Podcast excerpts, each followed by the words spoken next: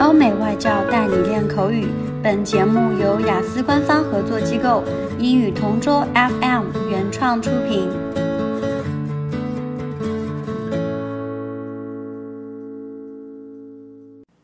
Describe an occasion when you lost something, then got it back. Thankfully, I've never lost anything extremely important in my life so far, and that's probably thanks to a time my housemate helped me find my glasses after I lost them while I was at university. At that time, I used to wear a pair of blue glasses, and since we were all around 18 or 19 years old, my housemates and I would usually go to a nightclub near the campus on Friday and Saturday nights. I remember going there one night with my friends and the club being absolutely packed with people, much more than usual.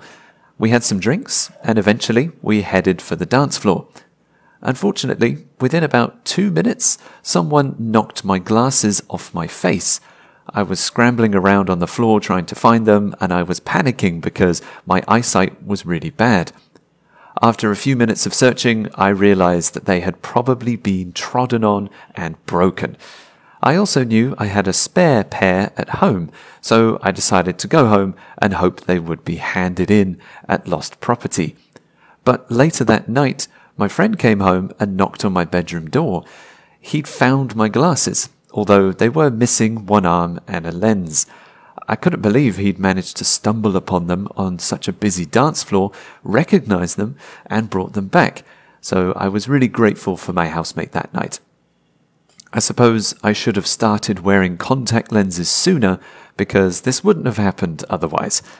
Also, if I see another person on the dance floor wearing glasses, I'll be extra careful not to knock into them and put them through the same ordeal. OK，今天的 Part Two 口语话题到此结束。想要免费获取九到十二月雅思口语完整题库的小伙伴，可以关注我们微信公众号“英语同桌”，回复关键词“口语题库”就可以啦。